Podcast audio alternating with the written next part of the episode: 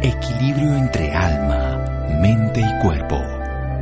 Bienvenidos a Sanamente, la cita con el bienestar. Dirige Santiago Rojas.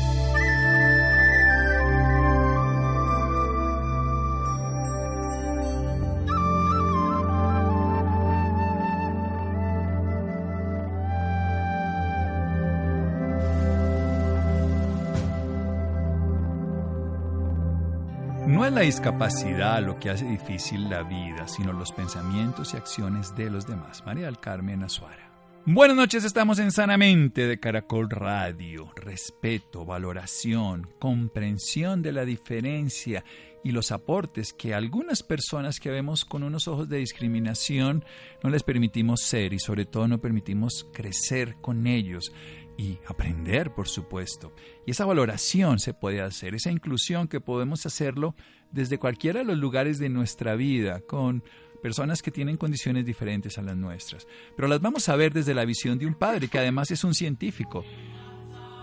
Es alguien que desde el punto de vista médico, como gastroenterólogo, como endocopista, ha dedicado su vida a enseñar en eventos científicos, ha escrito libros, incluso lo hemos entrevistado aquí para aprender a alimentarnos bien y además con un libro muy simpático, muy ameno y muy práctico donde nos enseña algo. Y es que todo lo que comemos nos cae mal, ¿por qué? No solo por lo que comemos, sino la parte emocional y mental. También trabaja el tema del perdón y la transformación ha estado relacionado con cantidades de sociedades científicas, con temas como el cáncer, como toda parte del tubo digestivo. Pero hoy lo traemos desde el punto de vista de la visión de un padre, porque así titula su conferencia, Inclusión, la visión de un padre, un padre gastroenterólogo que tiene una condición en la familia que no la va a contar, que le ha generado dar una visión maravillosa, una visión transformadora como individuo, como persona, y que yo quiero que todos los que estemos aquí en Sanamente podamos aprender de él. Mi querido doctor John Ospina, buenas noches y gracias por acompañarnos. Doctor Santiago, muy buenas noches. y muchas gracias por la invitación nuevamente y un placer estar en, en el programa. Bueno, ¿qué es esto de la inclusión? Empecemos a valorarla sin tener que llegar no solamente a esto que la ley nos habla de la integración, sino simple y llanamente esa sensibilización. Eh, mira, yo creo que el, resumen perfecto a, al, tema lo hiciste en la introducción. Eh, cuando se presentan en las familias, en los hogares, circunstancias o escenarios que para que, pueden ser muchas veces evaluados como una tragedia para algunas personas, eh, realmente lo que genera es un efecto transformador. Realmente se vuelve una bendición. Tú mencionabas eh, parte de las actividades a las que me dedico y una de esas en las que ando es precisamente trabajando por la inclusión. Eh, a veces uno no entiende los temas hasta cuando no los toca directamente y ese es gran parte del, del error o del camino equivocado que como sociedad hemos tomado. Si no nos afecta, eh, probablemente no leemos del tema, no nos documentamos, no investigamos y no nos sensibilizamos. Y sí, definitivamente la bendición que tenemos en nuestra casa con, con una de nuestras hijas ha hecho que entendamos la vida de una forma diferente ella ha generado un efecto transformador en nosotros, no solo como seres humanos, sino como profesionales, y vino indirectamente a generar un efecto transformador en otras personas y un efecto multiplicador en muchas. Y por eso, gracias a la invitación tuya, estamos el día de hoy trabajando por la sensibilización hacia una sociedad más inclusiva. Una sociedad inclusiva que se dé cuenta de la diferencia y que la valore. ¿Cómo podemos, desde la perspectiva, vuelvo insisto, un médico, gastroenterólogo, con miles de especialidades y todo, que se le toca el corazón a través de una experiencia que no puede transformar, pero que la experiencia lo transforma? ¿Cómo se le puede decir precisamente a las personas para no tener que llegar a eso y que nos demos cuenta de las adversidades y las dificultades como oportunidades que usted bien dice que son tragedias que se vuelven bendiciones? De acuerdo, Santiago. Y mira, yo creo que el, punto más importante es, es entender que una necesidad especial no es una tragedia, sino una oportunidad de aprender a valorar y a crecer. Eh, muchas veces nosotros nos enfrentamos a escenarios que desconocemos y ese desconocimiento genera temor, genera actitudes diferentes dentro de las dentro de la comunidad. No hace mucho tiempo, por ponerte un ejemplo muy sencillo, eh, las personas que escribían con la mano izquierda, las personas que conocemos como zurdos, se les decía técnicamente en los pueblos y, no sé si, si puedo decirlo al aire. Manicagados, así yo lo digo. No, para que usted no se ofenda. Eh, quiero decir, sí, sí, le voy a contar una cosa, le voy a contar una cosa, doctor John, para que sepa. Yo escribía con la mano izquierda y me obligaron a escribir con la mano derecha. Esto sucedía, Y aprendí a escribir con la mano derecha, horrible, nadie me entiende, pero quedé con la sensibilidad y hago cantidades de cosas con la mano izquierda. Y eso, en medio de todo, termina siendo ambidiestro para muchas cosas. Pero sí, yo soy parte de ese proceso. Voy a hacer un pequeño corte para que usted continúe con la historia aquí en Sanamente de Caracol Radio. Síganos escuchando por salud. Ya regresamos a Sanamente. Bienestar en Caracol Radio. Seguimos en Sanamente.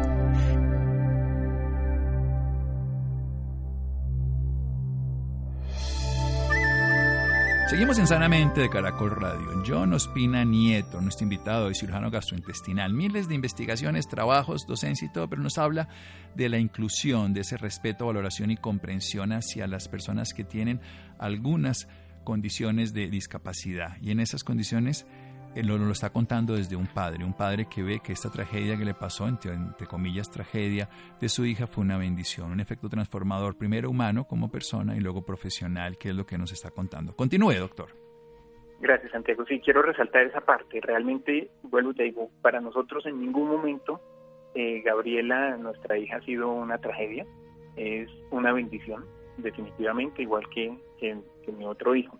Y te estaba mencionando al respecto de cómo la diferencia era observada con disconfort por la sociedad. Entonces hablamos de los manicagados y de las personas que escribían con la mano izquierda, los obligaban a escribir con la mano derecha y luego se les llamaba ambidiestros, no ambizurdos porque sería doblemente manicagado. ¿sí? Y, y eso es un ejemplo muy sencillo de cómo no entendemos nosotros la diferencia y cómo nos cuesta trabajo hablar de, términos como la neurodiversidad, de entender que cada uno tiene un proceso diferente de aprendizaje, que tenemos eh, inteligencias, digamos que múltiples y un potencial distinto cada uno. Y eso es lo que realmente termina siendo la inclusión. La inclusión es un proceso. La inclusión debe centrarse en la identificación y en la eliminación de las barreras, buscando entender la neurodiversidad y explotando el potencial de cada una de las personas que tienen una discapacidad o una necesidad especial. La inclusión como tal no, no debe circunscribirse, por así decirlo, al ámbito de la educación, sino en términos generales a todo. Y debe enfatizarse en, eh, en la igualdad por encima de la diferencia, buscando, como mencionaba, más encontrar las fortalezas que las debilidades de cada persona. Y la óptica de cada uno varía. ¿sí? Cuando estamos eh, frente a una situación independiente de la que sea, la perspectiva de la visión cambia de acuerdo al, como yo te mencionaba en algún momento, al par de anteojos que utilicemos. Entonces, digamos que para los papás de los niños y niñas con necesidades especiales o con discapacidades o, con requerimientos importantes en la vida, eh, la, la, la inclusión puede ser vista como un derecho, porque hay una normatividad, porque hay marcos legales, porque hay una una circunstancia jurídica que, digamos, hace pensar o nos hace verla como un derecho. Desde esa misma óptica, las instituciones educativas la pueden ver como una obligación, porque precisamente hay un marco legal que los obliga o no a tomar ciertas medidas respecto a la educación inclusiva. Pero para la comunidad generalmente la inclusión es vista como un acto de bondad eh, y muchas veces con temor.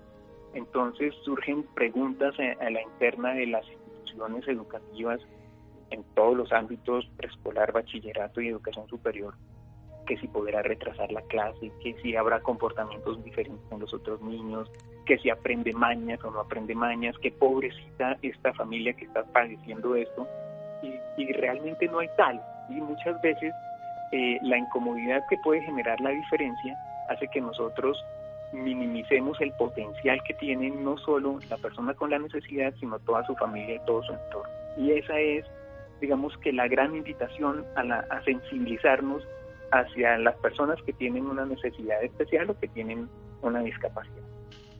Una necesidad especial que obviamente, como bien lo dice, nos puede, si lo encontramos, si lo buscamos, van a llegar a generar fortalezas en esa persona, las van a encontrar Pues y las vamos a poder compartir porque uno, vamos a poner, ¿qué tal que no hubiéramos hecho con Steve Hawking que los que nos daba toda la toda esa De visión del cosmos, que él estaba en una condición de discapacidad, pero evidentemente nos ha leído el presente y nos ha enseñado para un futuro, aún habiendo dejado este cuerpo. Cuéntenos un poco la historia de su hija dentro de lo que, sin llegar a la intimidad, pero para que veamos ese proceso, cómo lo vivieron ustedes, qué es lo esencial y cómo lo han acompañado para que sea punto de referencia para otros. Ok, muchas gracias. Mira, eh, pues como todas las familias, la expectativa inicial, normal, natural, esperando una nueva bendición en el hogar, eh, llenos de amor, de esperanzas y, y bueno, llegó una bebé preciosa a la entraña de esta familia y empezó, como yo digo, a bailar con la más fea. Entonces, eh, pues empezaron a presentarse circunstancias de salud, diarrea, displasia de cadera, cosas que, digamos hacen parte del, del día a día. Pero eh, más o menos cuando iba a cumplir 11 meses de edad se le diagnosticó un tumor cervicofacial, un linfangioma cervicofacial de un tamaño importante que comprometía órganos vitales y que requirió un tratamiento con una inmunoquimioterapia durante dos años. Entonces, pues ese era como uno de los grandes retos en el manejo de, nuestra pequeña.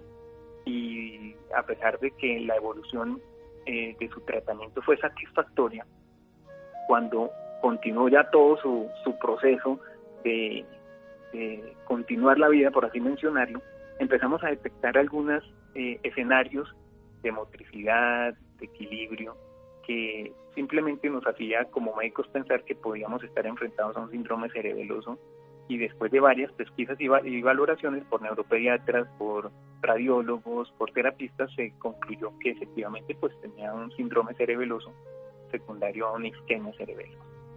Eh, hoy día, y ya tocando un poquito más el, el, tema científico, se le ha encontrado al cerebelo una gran cantidad de funciones que antes desconocíamos. Antes pensábamos que era solo el equilibrio y hoy sabemos que tiene eh, grandes conexiones y una importancia re relevante no solo en el manejo de las emociones, sino también en los procesos cognitivos. Y ahí empezó eh, el caminar por lo que se, por lo que consideramos nosotros este apasionante mundo y esta bendición de la inclusión. Empezamos a buscar instituciones que realmente tuvieran programas de inclusión, porque, porque hay de todo. Y a pesar de que estamos en el siglo XXI y de que hay normatividad, eh, nos encontramos todavía con comunidades que excluyen, otras que son segregadoras, otras que hablan de inclusión, pero realmente lo que hacen es integración, y algunas otras instituciones que sí le apuntan a la inclusión como tal. Y empezamos a aprender y empezamos a leer, pero empezamos a disfrutar permanentemente eh, cada una de esas sorpresas que nuestra bendición nos daba. Muchas de las circunstancias o de las actividades o de los retos que nos habían en algún momento mencionado que no iba a poder lograr en el transcurso de su vida, o por lo menos prontamente, como montar bicicleta, saltar en un pie, tener una serie de actividades que obligan a un equilibrio mayor, pues con perseverancia, con persistencia, con esa dosis eh, de fe permanente alrededor de, de la familia y de ella misma, pues ha ido lográndolo y nos ha sorprendido como nos sorprende todos los días. De verdad que, que esta es una familia bendecida, entre otras tantas cosas, porque todos los días tenemos una sorpresa especial por parte de nuestros hijos y por parte de nuestra princesa. Muy bien, vamos a hacer otro pequeño corte. Dejamos la historia de la princesa y volvemos a hablar de cómo podemos nosotros en nuestra vida, desde lo cotidiano, después del pequeño corte, de relacionarnos de una manera inclusiva, no exclusiva, no excluyente. Seguimos en Sanamente de Caracol Radio. Síganos escuchando por salud. Ya regresamos a Sanamente. Bienestar en Caracol Radio. Seguimos en Sanamente.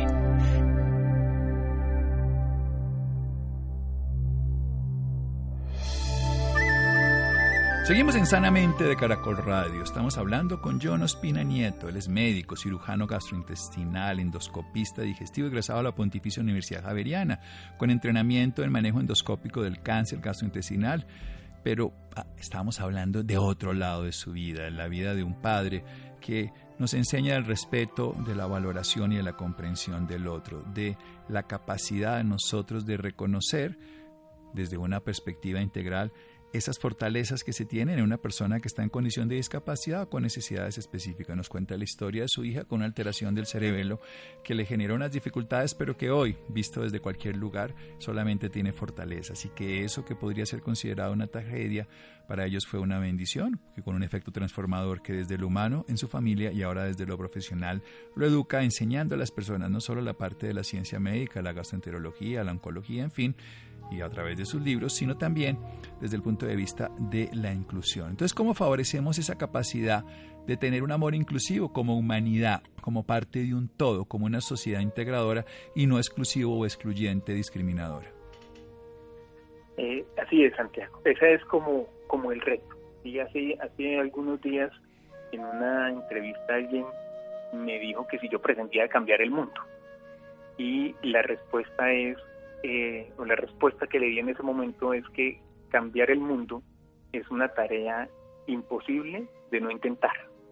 Yo creo que todos debemos dar un paso hacia generar una transformación importante en nosotros y en nuestro entorno. Y cuando hablamos de discapacidad, de necesidades especiales y cuando hablamos de inclusión, es importante entender varias cosas. Lo primero, que la única discapacidad real que existe en la vida es generalmente la actitud negativa. Lo segundo es bien importante resaltar que no son las limitaciones o las necesidades especiales lo que hace difícil la vida, sino el pensamiento y la actitud de los demás. Y eso, esa actitud y ese pensamiento y esos temores con los que crecimos eh, hace que tengamos este tipo de comunidades que sean excluyentes o que sean inclusive segregadoras. No hace mucho tiempo hubo eh, una anécdota pues que me comentaron en un parque infantil un niño con, un síndrome de Asperger se coló en la fila para una actividad, para uno de los juegos infantiles, y el papá del niño al que se le colaron fue y le hizo el reclamo al menor. la mamá fue y le ofreció excusas eh, y le explicó la condición del menor y la respuesta del padre, porque se le habían colado en, el juego infantil a su hijo, era ¿por qué no los marcan? Ese es el tipo de, de escenarios a los cuales no podemos llegar, rotular a las personas, pretender marcarlos, pretender diferenciarlos, sin entender que realmente eh, somos diferentes. La peor discapacidad también es no darse cuenta que somos iguales desde la diferencia o no entender la grandeza de la diferencia. Cuando las comunidades deciden trabajar por la inclusión, cuando las comunidades deciden entender la grandeza de la diferencia, pues vamos a obtener grandes beneficios todos, vamos a conseguir comunidades más sólidas, seres humanos capaces de relacionarse con, de diferentes maneras, que puedan comprender la existencia de diferentes realidades. Vamos a lograr líderes sociales que rechacen el matoneo, que eviten el famoso bullying, miembros de comunidad realmente más sensibles, respetuosos, compañeristas, empáticos. Vamos a obtener líderes con un potencial inimaginable, incalculable, invaluable, indescriptible e infinito, porque vamos a entender y vamos a tener una comunidad que entiende la diferencia como un denominador, como un patrón normal. Y eso es apuntarle a la inclusión. Eso es tratar de caminar de la mano de todos, de la mano de la diferencia, de la mano de las personas que tienen una necesidad o que tienen una discapacidad. ¿Qué ¿Qué sucede hoy día? Hoy día la gran mayoría de las comunidades, eh, digamos que aceptan la diferencia, pero como dice el, famoso dicho, juntos pero no revueltos. ¿sí? Entonces, existe una antipatía, como lo menciona, eh, lo toleramos, lo aceptamos, permitimos que llegue, permitimos que esté, pero probablemente no vamos a hacer ni vamos a permitir esa inclusión como tal, como, como un hecho real. Cuando yo hablo de inclusión, Santiago, eh, generalmente termino eh, las conferencias o termino resaltando que la inclusión es como la bamba. Se necesita un poquito de gracia y otras cositas.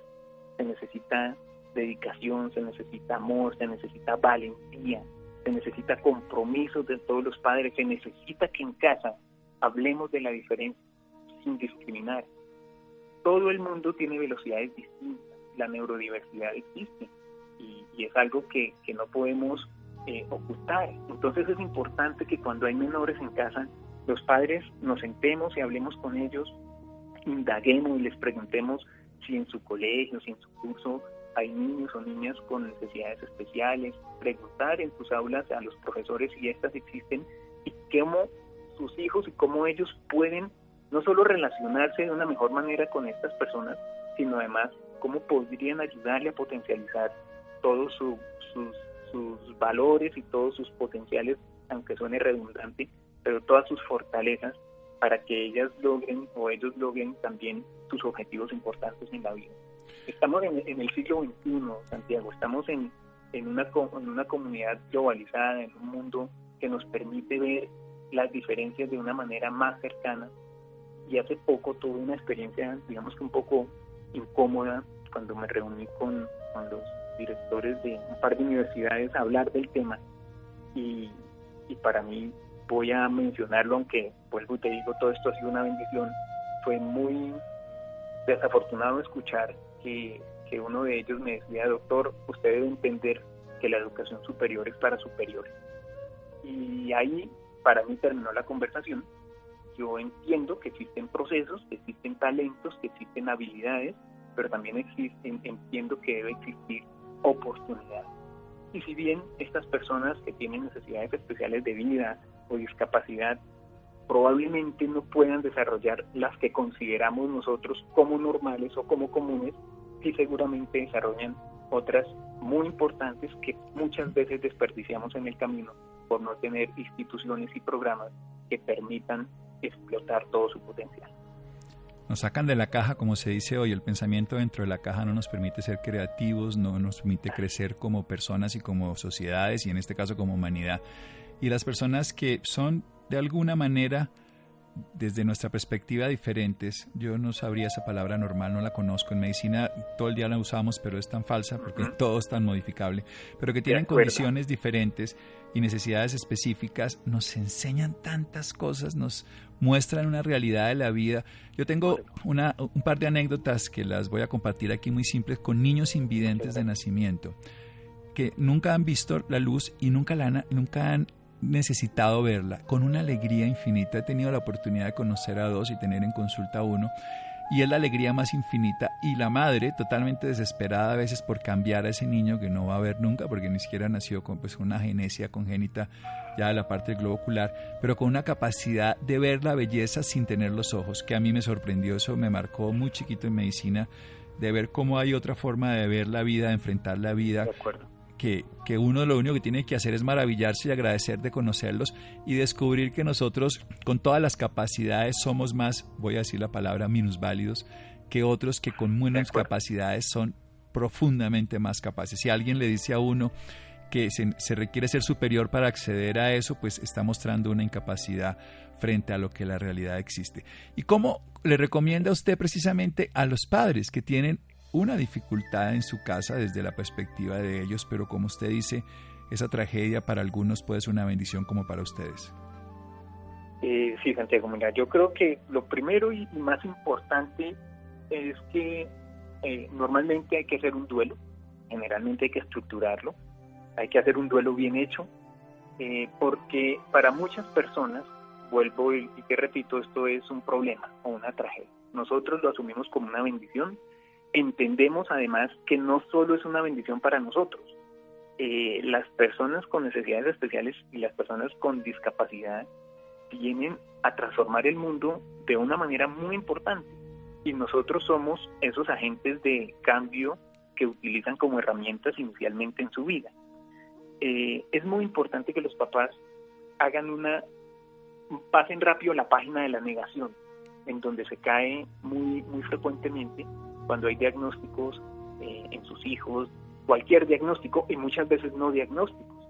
Dentro de estos eh, extremos y dentro de estas neurodiversidades y dentro de estos espectros de diagnósticos y de síndromes y de trastornos, muchas veces hay niños que se quedan sin diagnóstico a pesar de que las valoraciones muestran que no hace parte de ese parámetro estandarizado con el cual medimos a todo el mundo.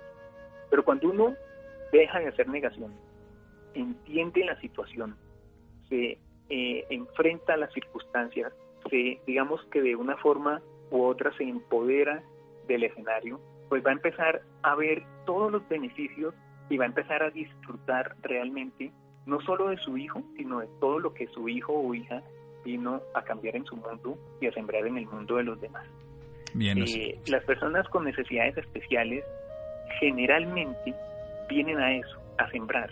Y las comunidades que permiten la inclusión son aquellas que les facilitan a estas personas sembrar en toda la comunidad y permitirles, vuelvo y repito, entender lo complejo, lo dinámico, lo variable y lo diferente que puede ser el ser humano. Cuando nosotros entendemos eso, nos damos cuenta de la única y verdadera realidad y es que somos diferentes, somos absolutamente distintos y además esa diferencia y esas necesidades no necesariamente son congénitas. Yo puedo estar hoy en mi casa, en este momento, o viajando, o todo en tu oficina, y presentar un accidente cerebrovascular y neurológicamente quedar con algunas limitaciones importantes que hace que a pesar de haber tenido una vida, entre comillas, normal, similar, cotidiana, vaya a tener ahora unas necesidades especiales y me enfrente a este reto de la discapacidad en un momento inclusive tardío de la vida. Entonces, eso es lo que debemos entender, entender el valor de la diferencia, respetarlo, aprender de las fortalezas de cada una de estas personas, no minimizarlos, no sobreprotegerlos tampoco. Eso es importante, ¿no? no sobreprotegerlos. la sobreprotección les impide crecer, así de sencillo. Claro, impide crecer y genera muchas limitaciones.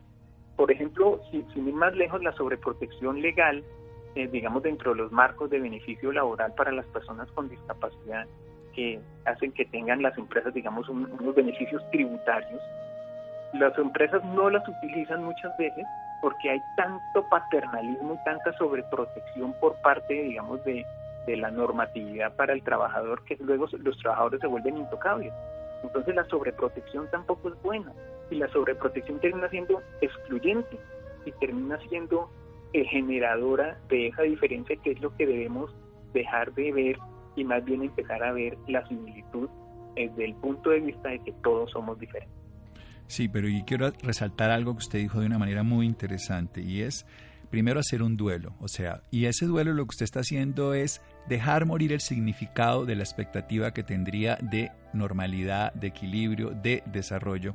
Y cuando uno cambia, hace un duelo de dejar morir ese significado, lo que hace es que encuentra un nuevo significado a esa realidad, lo que estaba usted presuponiendo de lo que debería ser cualquier ser humano, cuando se enfrenta a hacer un duelo, que es un proceso natural, pero en este caso es un proceso dirigido, a ser consciente de que ese concepto de significado, de sentido de lo que consideraba normal no es, y encuentra ahí, cuando lo hace, un significado espectacular y transformado. Yo le agradezco que nos haya compartido esa experiencia de vida, que nos enseñe, que nos motive, que le recuerde a los padres que se puede volver esta oportunidad de vida una bendición alguien quiere saber más sobre el tema, ¿dónde lo puede contactar? Además, recordemos, es todo un cirujano gastrointestinal, endoscopista, toda una lumbrera de médico, pero hoy nos habló el papá.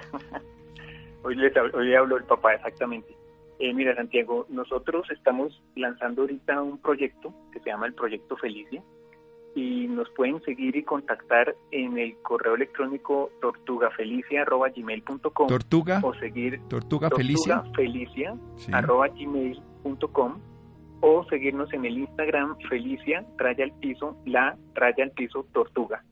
Ahí eh, vamos a hacer el digamos que el lanzamiento del proyecto y además vamos a estar permanentemente en contacto eh, ayudando, sensibilizando, sembrando, eh, pero sobre todo escuchando y estando atento a cualquier persona que nos quiera contactar, que nos pueda contactar o que tenga alguna duda por resolver o algún lugar para trabajar tortugafelicia.gmail.com Felicia raya al piso, la raya al piso tortuga en Instagram para todos los interesados en poner su corazón al servicio de la vida. Doctor John Ospina, muchas gracias. Doctor Santiago, a usted, a su equipo y de verdad una bendición eh, que lo utilice a usted indirectamente en su programa para este efecto multiplicador de sensibilización hacia una sociedad más no, no hay que usarnos en ese sentido como, como utilizamos el término, sino comprometernos con la vida que existe en todos los seres y en este caso los humanos. Un abrazo. Muchas gracias. Seguimos en Sanamente de Caracol Radio. Síganos escuchando por salud. Ya regresamos a Sanamente. Bienestar en Caracol Radio. Seguimos en Sanamente.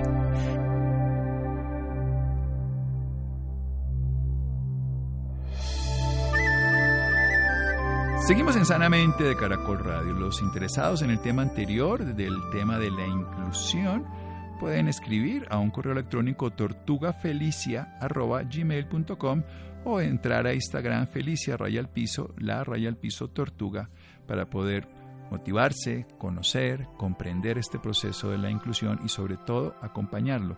Cada uno podemos hacerlo de una manera mejor. Y bien, Laura, vamos a cambiar de tema. Generalidades del cáncer de pulmón y la realidad en nuestra Latinoamérica. Muy buenas noches, doctor Claudio. Claudio Martín, bienvenido a Sanamente de Caracol Radio. Buenas noches. Bueno, doctor, para empezar y contextualizar un poco más a nuestros oyentes, explíquenos de qué se trata el testeo molecular. Bueno, el testeo molecular, en la actualidad hoy por, eh, podemos dividir a los cánceres de pulmón. Los cánceres de pulmón ya no los tratamos como los tratábamos antes a todos por igual. Ahora podemos hacer terapias más dirigidas, más individualizadas. Para esto tenemos que conocer cuál es el mecanismo que hace que el tumor de pulmón esté creciendo. El testeo molecular consiste en buscar algunos mecanismos moleculares, o sea, cambios en el ADN del tumor, que hacen que ese tumor crezca. Cuando los podemos identificar, en vez de hacer una quimioterapia tradicional, como hacíamos habitualmente, podemos dar una terapia dirigida contra ese cambio molecular. Este, y, este, y este tratamiento es mucho más efectivo, mucho menos tóxico que los tratamientos normales.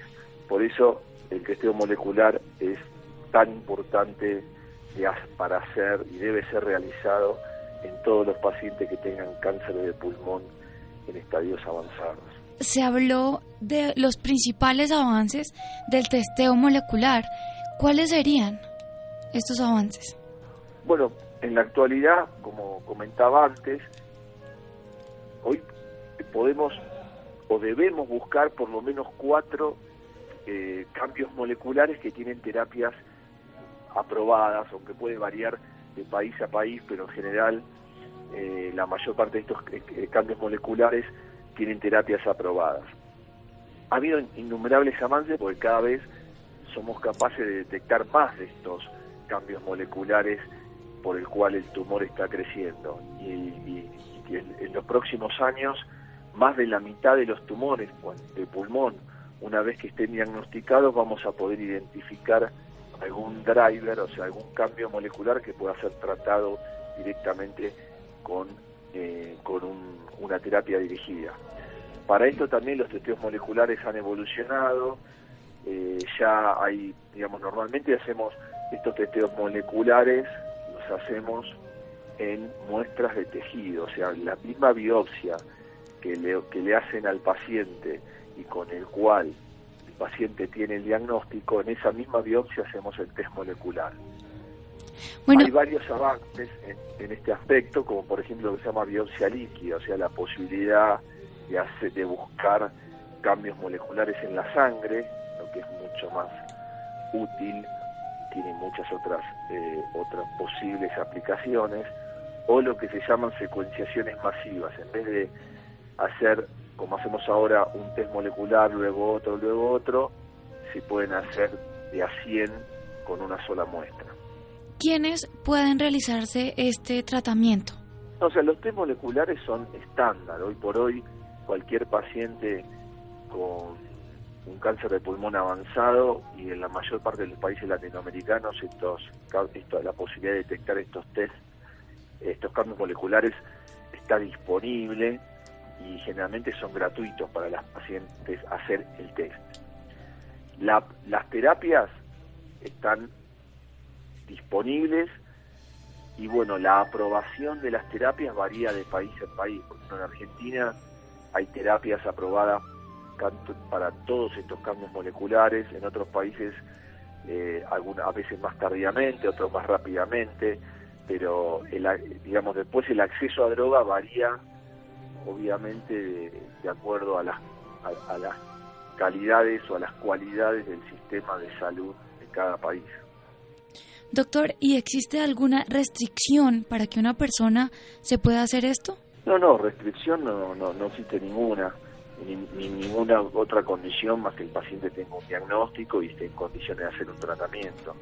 El acceso, como decía antes, al test es bastante universal porque está financiado en general en Latinoamérica por la industria farmacéutica, o sea, no tiene costo para el paciente. Lo que las restricciones están dadas muchas veces en el acceso a los tratamientos. Eh, pero bueno, eso también es muy variable. Es muy variable en, un mismo país, es muy variable según el tipo de, sistema de salud al cual uno puede acceder y es muy variable de acuerdo a las aprobaciones de, cada uno de los países. Pero te diría que para la mayor parte de estos cambios moleculares, uno se llama GFR, otro se llama LK, que son los más frecuentes, prácticamente todos los países en Latinoamérica tienen tratamientos aprobados para tratar esta, esto y realmente esto es, importantísimo porque los pacientes pueden realmente triplicar, cuatriplicar sus expectativas de vida cuando tienen diagnóstico de cáncer de pulmón y esto se asocia además a mejor calidad de vida, a la posibilidad de recibir eventualmente un tratamiento oral en lugar de un endovenoso, bueno, eso eh, influye en una mejor calidad de vida. Y por ejemplo, el paciente debe exigir o puede exigir que le hagan este tratamiento. Y yo creo que en la actualidad los pacientes deberían exigir ese tratamiento como deben, como pueden exigir que le den insulina si tiene diabetes o que le den drogas para la presión si tiene hipertensión. Los pacientes, digamos, los pacientes deben presionar y deben exigir para hacerse los test moleculares si tienen cáncer de pulmón, consultar con su oncólogo, obviamente si tiene indicación de hacerse el test molecular y, hacérselo y, exigir los tratamientos correspondientes porque los resultados son, son muy superiores a hacer un tratamiento de quimioterapia. Esto es muy importante saberlo porque muchas personas no están informadas sobre esto. Yo le diría que porque digamos, obviamente que en, esta conversación estamos simplificando el tema, pero que, que si tienen, consulten con su oncólogo si deben o no hacerse los test moleculares eh, para eh, terapias dirigidas, eh, porque es muy importante para ellos. El paciente debe conocer y debe pedirle, pedirle al oncólogo que, que, evalúe la posibilidad de que, de que requiera este tipo de test. Doctor, para finalizar, me gustaría que le hablara de los beneficios eh, que obtiene una persona con el testeo molecular.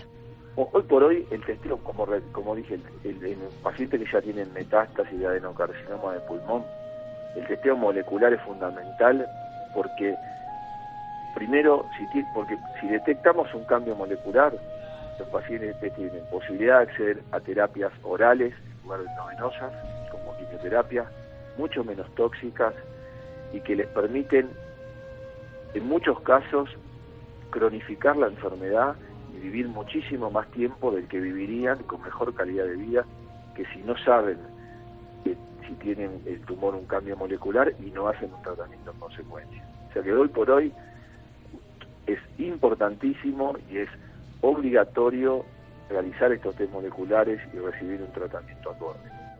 Excelente, doctor. Doctor, ¿y las personas que deseen más información sobre el tema, dónde pueden encontrar? Bueno, mira, hay innumerables eh, guías para pacientes, al menos las internacionales, yo conozco las guías del NSCN, guías para pacientes, eh, hay guías en Argentina, eh, guías europeas, donde, donde digamos, estos tratamientos son estándar y hay guías para pacientes sobre cómo, cuáles son los estudios que deben realizar. Bueno, doctor, muchísimas gracias de verdad por esta valiosa información y por acompañarnos esta noche en Sanamente de Caracol Radio. No, muchas gracias a ustedes por, por llamarme. Gracias Laura, buenas noches. Muy bien, muchas gracias Laura, Santiago, Camila, Jonathan, Ricardo Bedoya, Jessy Rodríguez, quédense con una voz en el camino con Ley Martín. Caracol piensa en ti. Buenas noches.